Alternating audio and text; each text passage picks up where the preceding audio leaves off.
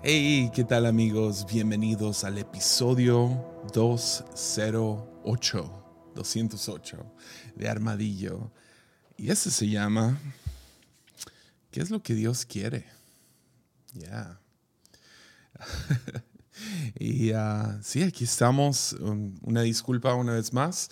Uh, la semana pasada uh, no pude grabar episodio porque, no sé si todos saben, tenemos un instituto bíblico aquí en la iglesia. muy chido, la verdad. esa semana estuvo muy, muy divertido. Me tocó enseñar. estuve enseñando de martes a viernes y ah, me tocó enseñar sobre los profetas del Viejo Testamento. Entonces me fui, literal, hice un mini estudio pequeño de cada uno de los profetas del Antiguo Testamento, o bueno, los libros proféticos del Viejo Testamento. Ah, me brinqué a, a diferentes como Samuel y Elías Eliseo y, no entré a Juan el Bautista en el Nuevo Testamento. Ah, me enfoqué más en los que tienen un libro donde podemos ver sus palabras, qué es lo que hicieron, sus historias y, y e, es basado en un estudio que hice hace unos años atrás, donde grabé para la iglesia Ancla y, y, también lo preparé para enseñarlo en la escuela, pero nunca me había tocado enseñarlo en persona, porque cada vez que me iba a tocar, me dio COVID las dos veces que lo iba a enseñar, entonces no, no lo enseñé, pero ese estudio está disponible en patreon.com, donde si alguien quiere apoyar desde un dólar al mes, pueden apoyar ahí. Y al apoyar puedes, ah, puedes tener acceso a todos los recursos que tenemos ahí, muchos episodios, muchos episodios exclusivos, ah, varias reuniones de Zoom, los grabamos casi todos. Ah, algunos no se sienten, no sé, alguien comparte algo muy, muy personal y pues ese no lo publicamos, pero la mayoría ahí están, entonces están... Si todas las reuniones están disponibles, puedes ir atrás y escuchar mis pensamientos acerca de diferentes temas que a lo mejor nunca voy a abarcar en el podcast, pero ahí sí pueden escucharme de manera muy cruda y sin estudiar, dar algún tipo de opinión o respuesta o algún tipo de... Sí, respondo a las preguntas, no doy respuestas, respondo. Ah, pero pasé esta última semana con los alumnos, estuvo muy chido. Si, si a alguien le interesa, uh, los, los semestres comienzan en septiembre y en diciembre. Entonces, si a alguien le interesa, pueden escribirme por ahí, los pongo en contacto con los directores, con los encargados y uh, sería muy genial. También ofrecemos en línea, entonces, según yo, híjole, ya ando prometiendo cosas que nada que ver, pero me tocó estar con ellos, los invité aquí al estudio.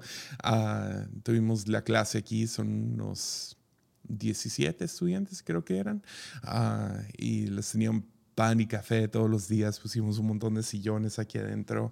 Fue, fue muy, muy, muy buen tiempo.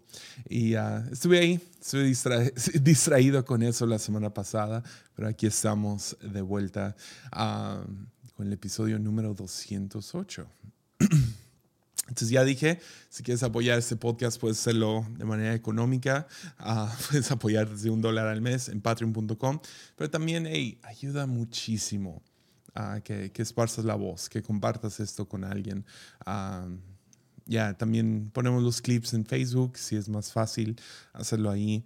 Ah, Sí, a lo mejor en el futuro ahí vamos a estar en Instagram y en TikTok, no sé. Ah, no hago mucho esfuerzo en mercadotecnia, pero, pero si, si te gusta este contenido y crees que sería de ayuda a otros, ah, compartirlo es, es, es, de mucha, mucha ayuda. Pero bueno, con eso dicho, ¿qué tal entramos a este episodio? Quería un título para el episodio un poco más un poco más anzuelo, pero pero ah, e-, eso es lo que está en mi corazón ahorita. Ese es el tema. Entonces, ¿por qué no vamos a 2 de Samuel, a capítulo 7? Y vamos a leer algunos versículos ahí. Uh, comenzando en el versículo 1. Una vez que David se instaló en el palacio, y el Señor le dio descanso de los enemigos que le rodeaban. El rey mandó a llamar al profeta Natán. Mira, le dijo David, yo vivo en un hermoso palacio de cedro, mientras el arca de Dios está allá afuera en una carpa. Natán le respondió al rey, adelante, haz todo lo que tienes pensado, porque el Señor está contigo. Pero esa misma noche, el Señor le dijo a Natán, ve y dile a tu siervo, ve y dile a mi siervo David, esto ha declarado el Señor. ¿Acaso eres tú el que, debe el que me debe construir una casa en la que yo viva? Desde el día en que saqué a los israelitas de Egipto hasta hoy, nunca he vivido en una casa. Siempre fui de un lugar a otro con una carpa y un tabernáculo como mi morada. Sin embargo, donde quiera que fui con los israelitas, ni una sola vez me quejé ante los jefes de las tribus de Israel, los pastores de, mi pueblo Israel. Nunca les pregunté por qué no me han construido una hermosa casa de cedro. Ahora ve y dile al siervo, a mi siervo David, esto ha declarado el Señor de los ejércitos celestiales. Te saqué de cuidar ovejas en los pastos y te elegí para que fueras el líder de mi pueblo Israel. He estado contigo donde quiera que has ido y destruí a, a todos tus enemigos frente a tus propios ojos. Ahora haré que tu nombre sea tan famoso como el de los grandes que han vivido en la tierra. Le daré una, le daré una patria a mi pueblo, Israel, y lo estableceré en un lugar seguro donde nunca será molestado. Las naciones malvadas no lo oprimirán, Ah, como lo hicieron en el pasado, cuando designé jueces para que gobernaran a mi pueblo Israel. Te daré descanso de todos tus enemigos. Además, el Señor declara que construirá una casa para ti, una dinastía de reyes. Pues cuando mueras y seas enterrado con tus antepasados, levantaré a uno de tus hijos, de tu propia descendencia, y fortaleceré su reino. Ya. Entonces, David fue un gran rey. Realmente el reinado de David fue como que el, el, apogeo de Israel, el mejor momento donde brillan como nación. Ah, fue, fue, realmente dominaban toda la tierra. Y en este punto de la vida de David, ah, David ha derrotado a todos sus enemigos, tiene gran prosperidad, ha, conquistado mucho terreno. Y aparte de todo eso, ah, se toma un momento en su apogeo, en su mejor momento, ah, y empieza a contemplar acerca de la casa de Dios. Sale de su casa de cedro, la manera que yo me lo imagino, sobre un balcón, y sale y, ve esta carpita miserable donde se encuentra el arca del pacto dice, man, si, yo vivo en un hermoso palacio con muchos balcones y muchas ventanas y oro y cedro por todos lados, ¿cómo puede ser que yo viviendo así, la presencia de Dios se ubique ahí?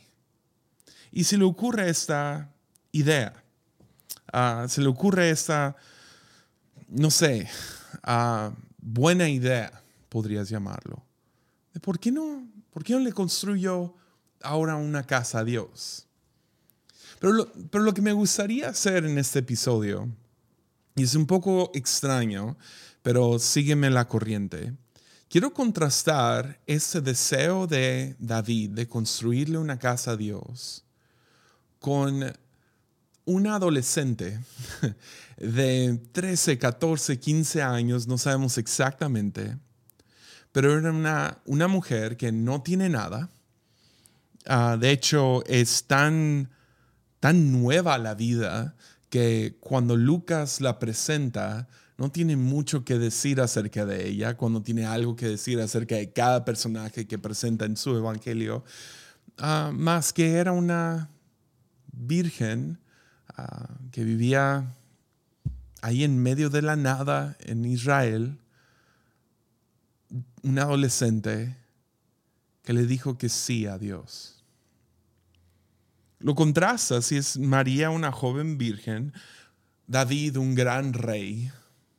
Ah, y como les digo, no, ella no se ha desarrollado lo suficiente en su vida como para tener algún tipo de descripción de parte de Lucas. Pero es a través de esta muchachita, María, que Dios cumple su promesa que le hizo cientos, cientos de años antes a un gran rey llamado David. Y quiero contrastar estas dos historias, la historia de David y la historia de María. Y para poder llegar a la gran distinción entre ellos dos, primero tenemos que hacernos la pregunta, ¿qué es lo que Dios quiere? ¿Qué es?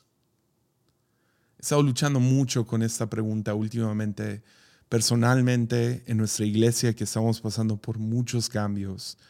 Ah, ¿Qué es lo que Dios quiere para, para mi vida personalmente? ¿Qué es lo que Dios quiere que, que siga? Y, hay un lado de mí, y ah, es, este tema parece ser recurrente cuando, cuando platico con, con, diferentes personas, es cómo sé cuál es la voluntad de Dios en mi vida. Y usualmente mi respuesta es sí. lo que tengas en tu corazón, muy similar a Natán en este momento, lo que tengas pensado, porque Dios está contigo. Entonces, realmente, ¿qué es lo que arde en tu corazón? Ah, las dos preguntas principales para mí siempre son, ¿qué es qué es lo que te despierta en la mañana y qué es lo que te enoja acerca del mundo. Porque se va a encontrar empatando esas dos cosas. y al final del día, qué es lo que en esas, en esas dos ramas, cómo puedes ayudar a otros. Uh, Frederick Pickner dijo que nuestro llamado se encuentra donde, donde la necesidad de este mundo y nuestro deseo y pasión más grande se interceptan. Ahí es donde está nuestro llamado.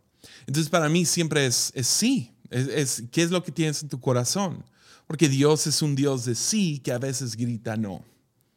Y, ah, pero también entiendo que a veces es, es complicado el, el, mundo.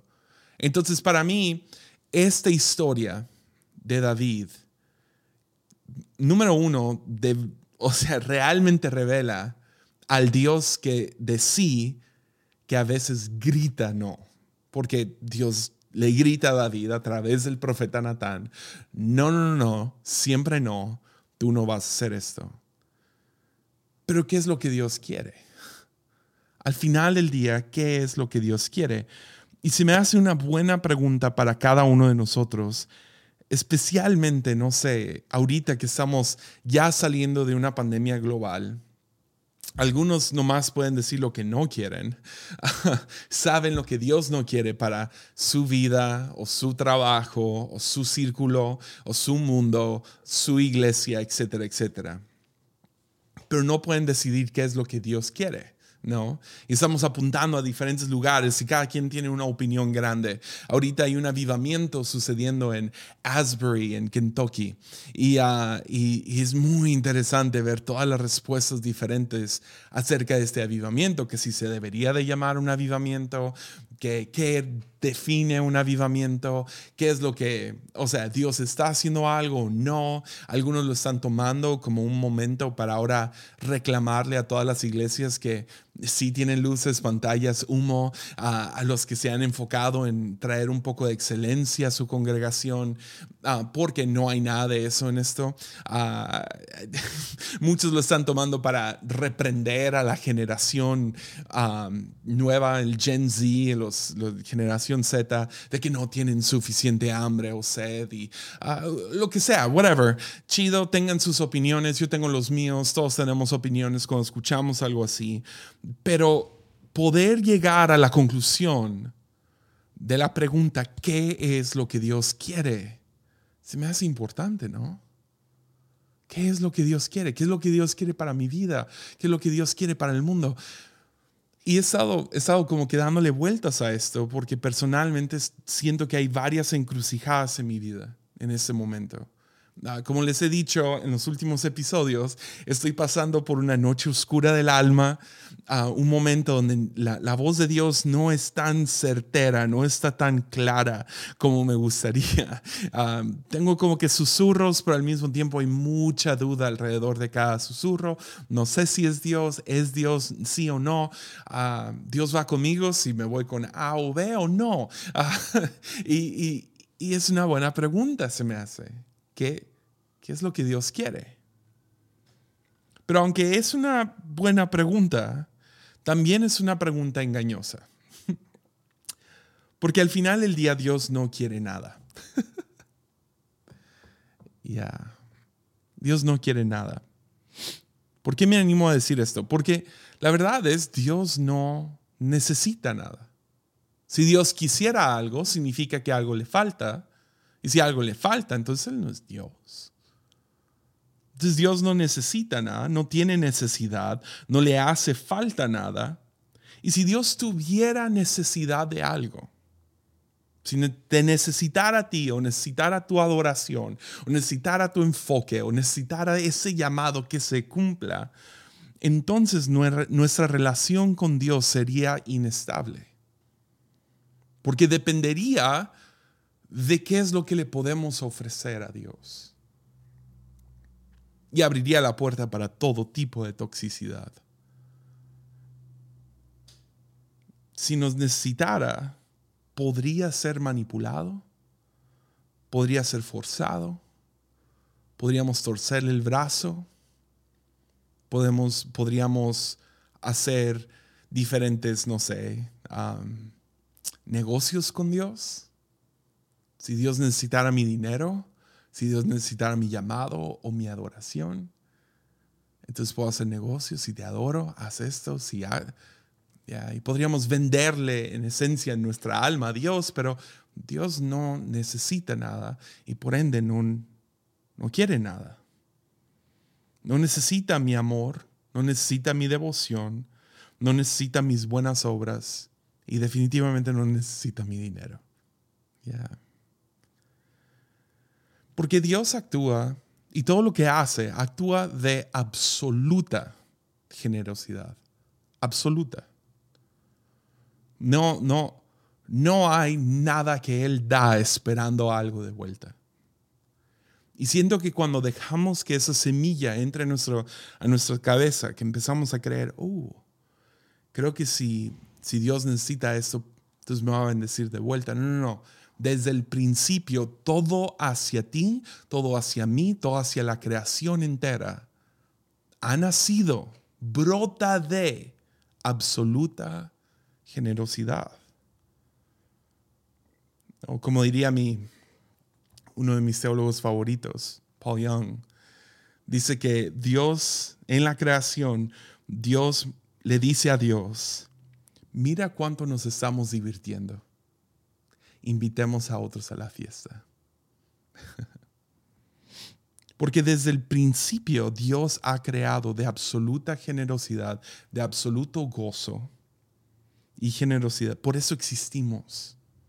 Existimos por el gran gozo de Dios que quiso, quiso incluirnos a nosotros dentro de ese gozo. Mira cuánto nos estamos divirtiendo. Invitemos a otros a la fiesta. Yeah. Entonces salvación es parte de eso.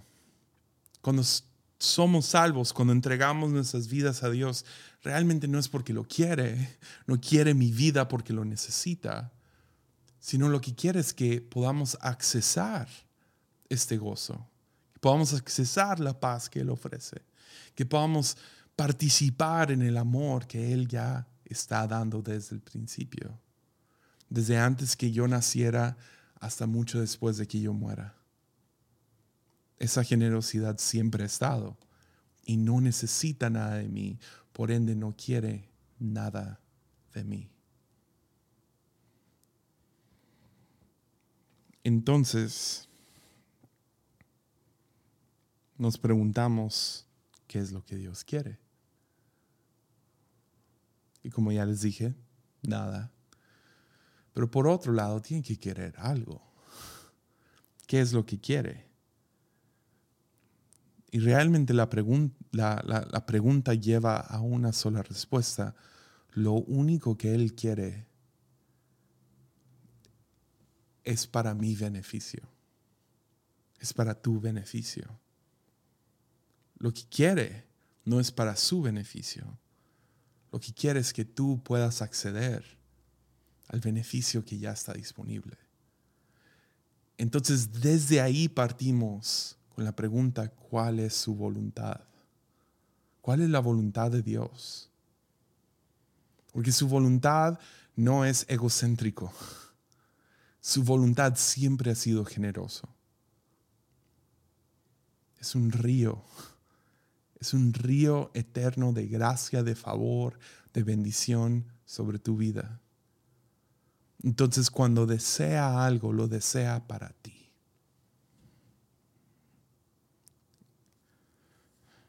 Entonces sí, nos hacemos la pregunta, ¿qué es lo que Dios quiere? Y así poder caminar en el gozo de nuestra salvación. Entonces el rey, el rey David nos da un ejemplo muy increíble acerca de la humanidad. Me encanta esto acerca de la Biblia, que la Biblia es honesta. Y una vez dije eso, lo, lo, tuiteé, creo. La Biblia, la Biblia es honesta y gente, claro que sí, la Biblia es 100% la verdad. Y no me refería a eso, obviamente sí, pero es diferente ser honesto y decir la verdad. Honestidad nos ofrece aún más allá que solo lo que ocupamos. Dándonos, o sea, dándonos aún, más. no sé cómo decirlo. Pero la Biblia es honesta acerca de la vida de David y me encanta eso.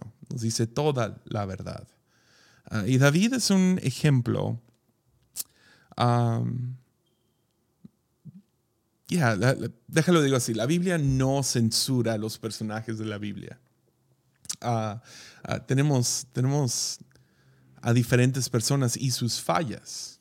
Entonces David nos da un ejemplo de una persona que realmente es muy bipolar en su fe. Ah, cuando, cuando estuve todavía viviendo con mis papás, siempre hubo perros en casa. Mi mamá siempre ha tenido algún tipo de perro en la casa.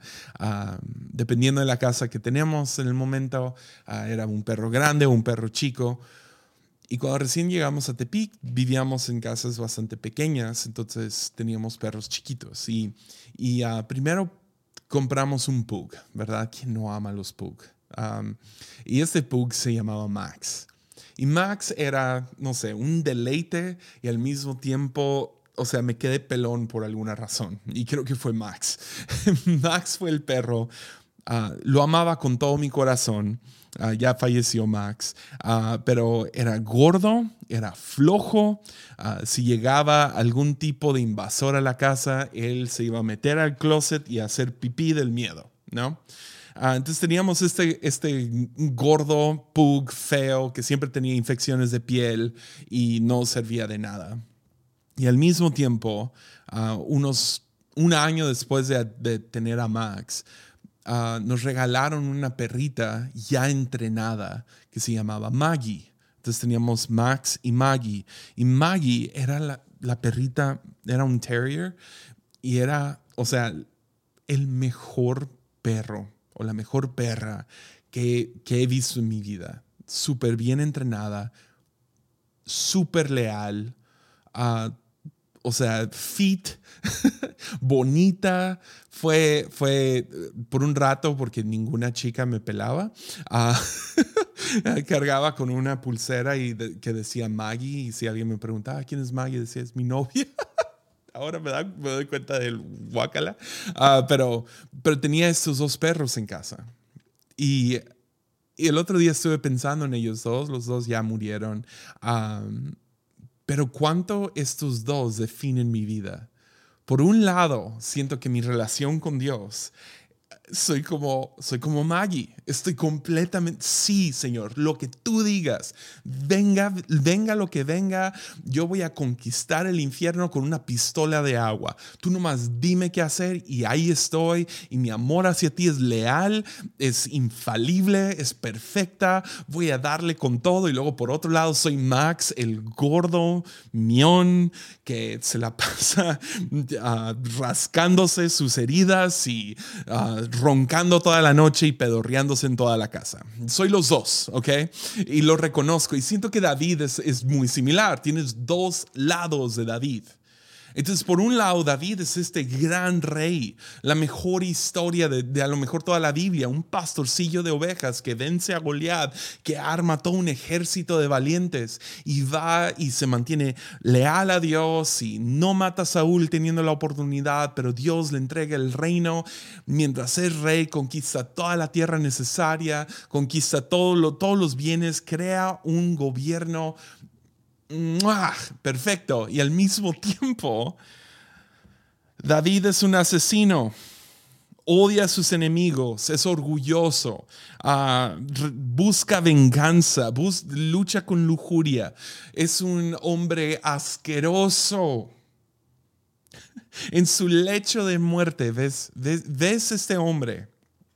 Esa lucha eterna en su lecho de muerte. Tiene a Salomón a un lado de él y en el mismo aliento, en, los mismo, en el mismo párrafo le dice, sigue la voluntad de Dios, adora al, solo, al, único Dios que hay, sírvelo con todo el corazón.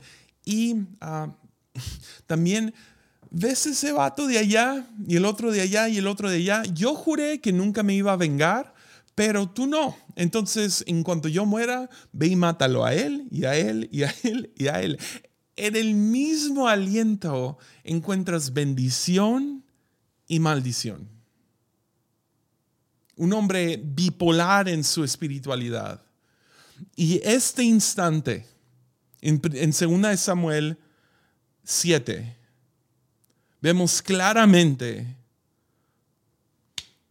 uno de los momentos no tan bonitos de David. Vemos a un hombre que se, que se le ocurre una buena idea.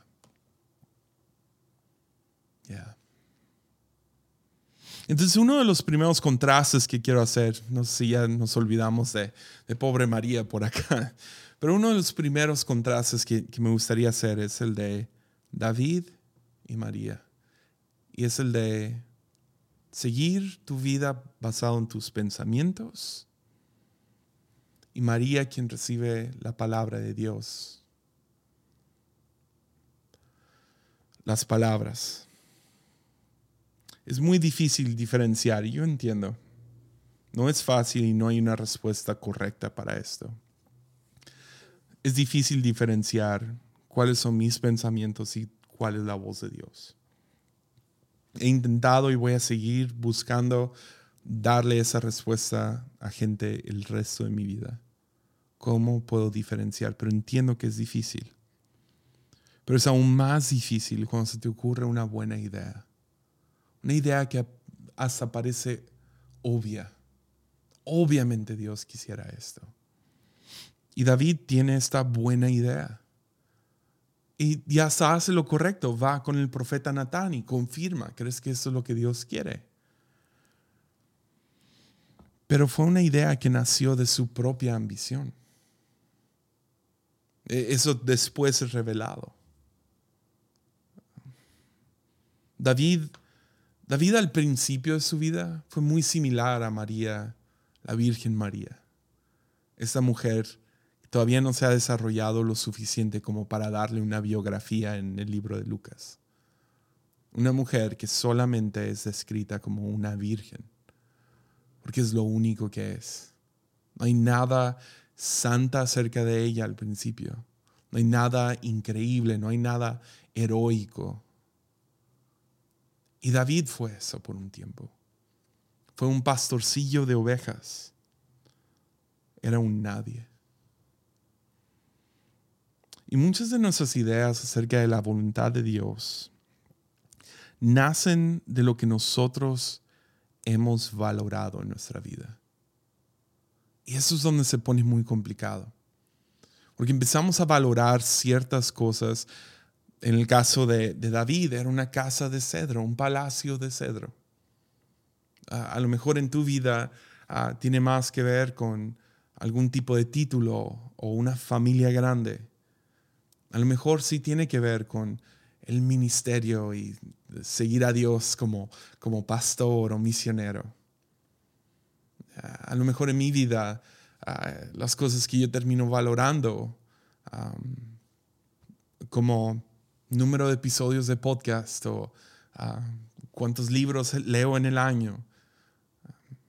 Si, si, puedo, no sé, familia y que me amen, ah, una iglesia que pueda seguir floreciendo empezamos a valorar ciertas cosas en nuestra vida y terminamos suponiendo esta, esta, este valor como si fuera algo valioso para Dios.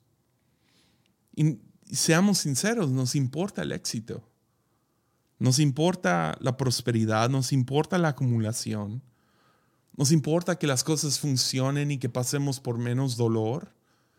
Nos importa que las cosas sean simples y sencillos, que podamos encajonar todo con una frase bonita.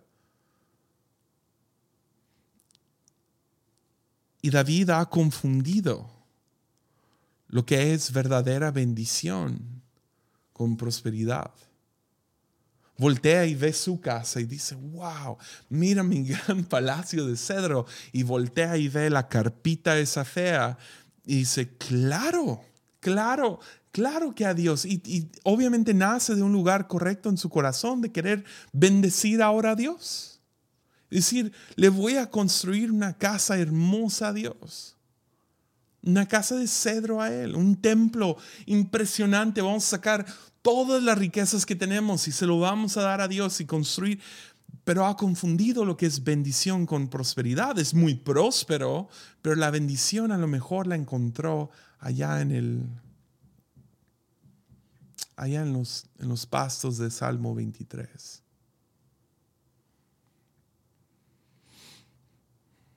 Contrastas esto con María, la palabra vino a María de manera muy inesperada.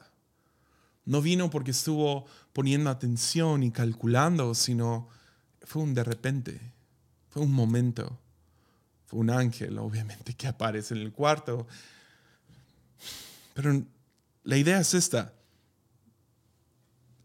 Se puede distinguir la buena idea de David y la voz de Dios que llega a María, porque la voz de Dios no fue una buena idea. ¿A quién se le va a ocurrir un nacimiento virginal? Llevar a Dios en tu vientre. Ella no, lo, no fue su idea, no lo pidió y no lo esperó. Más llegó.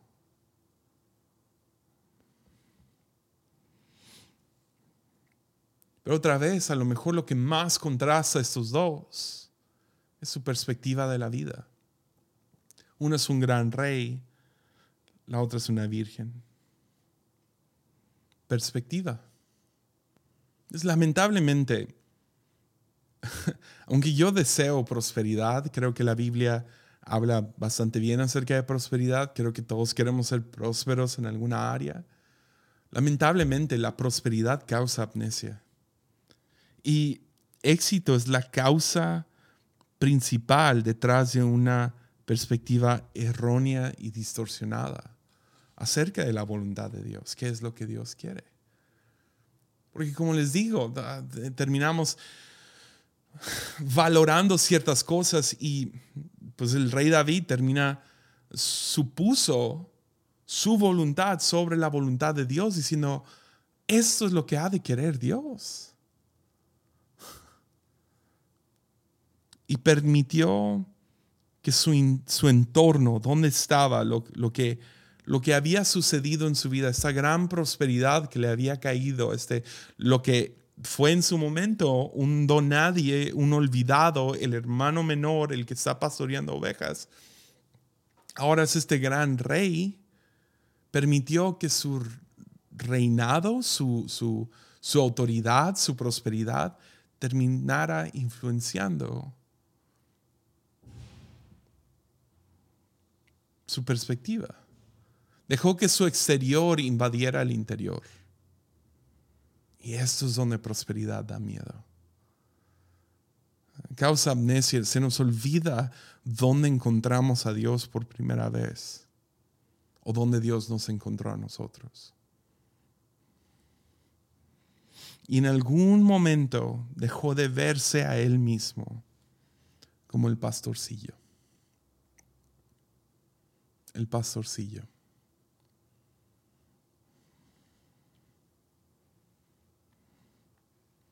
Y dejar de verse como pastorcillo, esto, esto fue lo que siempre metió a David en problemas.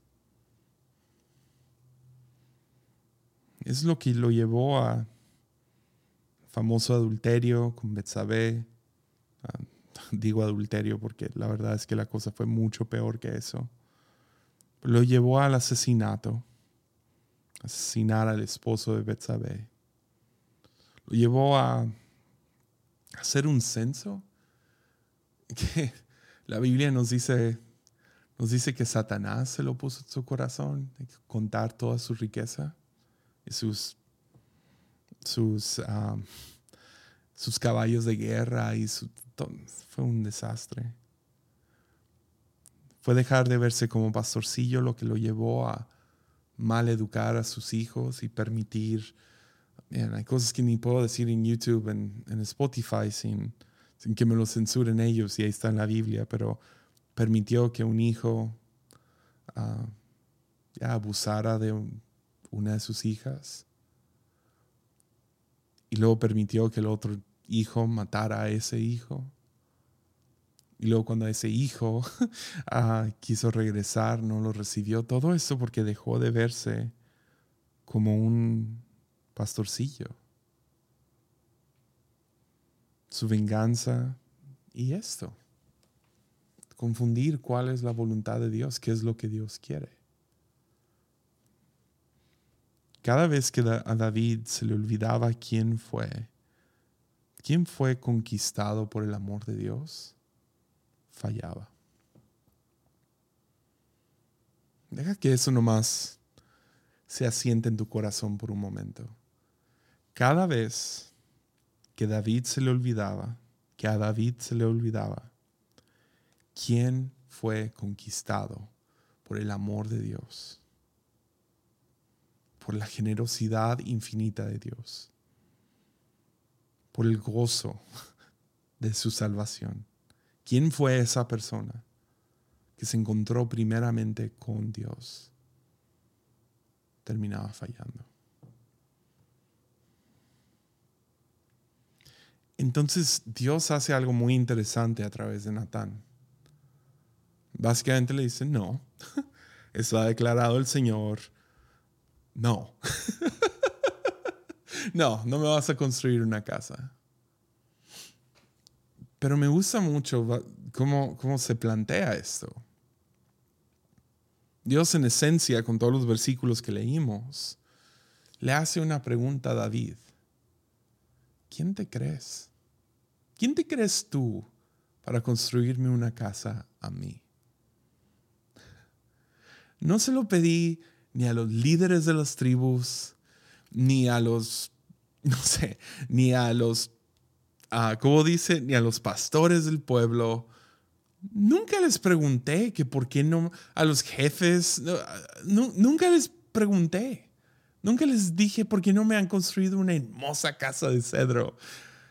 Y por un lado podrías leer esto como, uh, qué fuerte Dios y wow y rayo, ¿verdad? Ah, no, yo, yo sé que, que Dios genuinamente amaba a David y tenía cierta relación que veo en gente como Job y Abraham y uh, Samuel, uh, donde Dios como que juega un poco con, con los discípulos, con, con diferentes personajes muy similar a como Jesús jugó con los discípulos después de la resurrección, como que hay algo juguetón ahí. Entonces hay un lado un poco más, no sé, cálido de parte de Dios que yo leo aquí, como haciéndole la pregunta como, ¿quién te crees, David? David, recuerda, ¿ok? Te crees el gran rey. Come on. Come on. Yo, soy Dios. Ah, no, no vas a jugar esto conmigo. Si yo quiero permanecer en una carpa, yo me, voy yo me voy a quedar en la carpa. No le juegues a esto. Entonces Dios lo pone en su lugar. Pero no nomás lo pone en su lugar, sino, ¿quién te crees? Recuerda quién eres. Tú eres el pastorcillo de ovejas. Y así termina. Además, el Señor construirá. Eres, una, eres un pastorcillo de ovejas. Te saqué de cuidar ovejas entre los pastos. Ya, ahí está. Y te elegí para que fueras líder de mi pueblo. Recuerda quién eres, David. Pero y luego termina diciendo, no nomás lo pone en su lugar. Dice, yo te voy a construir una casa a ti. Ya, una dinastía de reyes. yo, me voy a encargar. Yo construiré mi casa. Te construiré tu casa, pero yo voy a construir mi casa. Y esa casa terminó siendo María.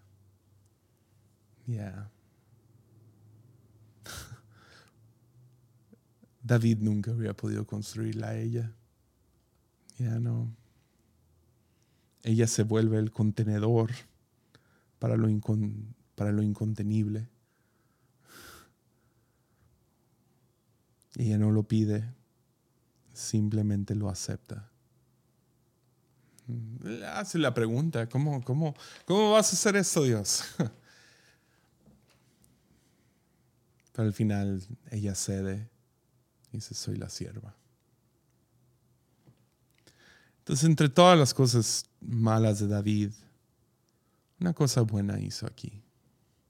Y eso es donde ya deja de contrastarse con María, pero se empata con ella. Y ese es el lado hermoso de él. Es que los dos terminan cediendo su voluntad. David dice, ok, está bien, Señor, lo que tú quieras. Yo no me voy a aferrar a construirte una casa de cedro bonita como la mía.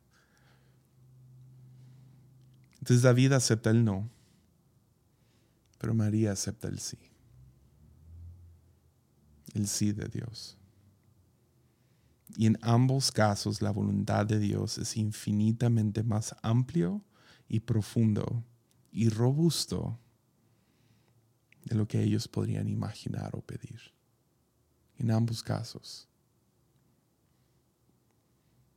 Y no sé, estoy en, estoy en una temporada buscando qué es lo que Dios quiere.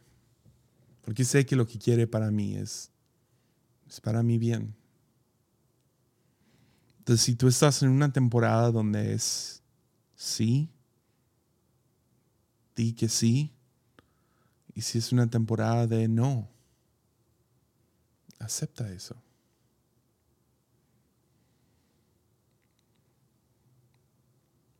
Ríndete. Acepta su voluntad. Porque su voluntad es rica en todos los sentidos. Es de bendición, no solo prosperidad, no solo casas de cedro y palacios pero es, de más bendición más allá de lo que tú valoras en este momento. Entonces termino una vez más con la pregunta, ¿qué es lo que Dios quiere? Porque no es algo para Él, no lo es, sino es para nosotros. Es para que tú puedas descubrir vida y vida en abundancia. Porque aun cuando nosotros intentamos ofrecerle algo a Dios, algún regalo, siempre se termina devolviendo como un regalo para uno, ¿no? ¿Has intentado eso? ¿Has intentado dar algo como que, no sé, eh, voy a bendecir a alguien, no sé, no sé por qué siempre me voy con dinero, pero imagínate, tienes dinero, vas a bendecir a alguien y dices, eso se lo estoy dando a esta persona, pero realmente Dios es para ti. Pero al dárselo y ver su cara y ver la gran bendición en su vida, chido si se te devuelve ese dinero. Pero la bendición de haber participado en eso, todo lo que intentamos ofrecer, cuando le ofrezco mi vida, siempre me la devuelve. siempre que, intento dar algún tipo de afecto, amor hacia Dios, siempre me lo devuelve. Lo, lo, voltea como un regalo hacia mí. ¿Por qué? Porque es infinitamente generoso y no necesita nada de parte mía. Entonces, al final, ¿qué es lo que Dios quiere? Quiere que tú vivas tu mejor vida posible. Quiere que descubras vida y vida en abundancia. Y a lo mejor si quiere algo de nosotros, quiere que recibamos toda la generosidad que Él tiene por darnos. Y a veces eso viene en forma de no, y a veces viene en forma de sí, y a veces viene en forma de ve a la derecha o a la izquierda. Pero cuando finalmente llega, tú respondes. Y tu respuesta, recuerda, todo lo que tú terminas ofreciendo se termina devolviendo a ti. Y lo que Dios quiere para ti es vida y vida en abundancia. Ya. Pues es todo por el episodio de hoy. Nos vemos el próximo jueves. Mucho ánimo.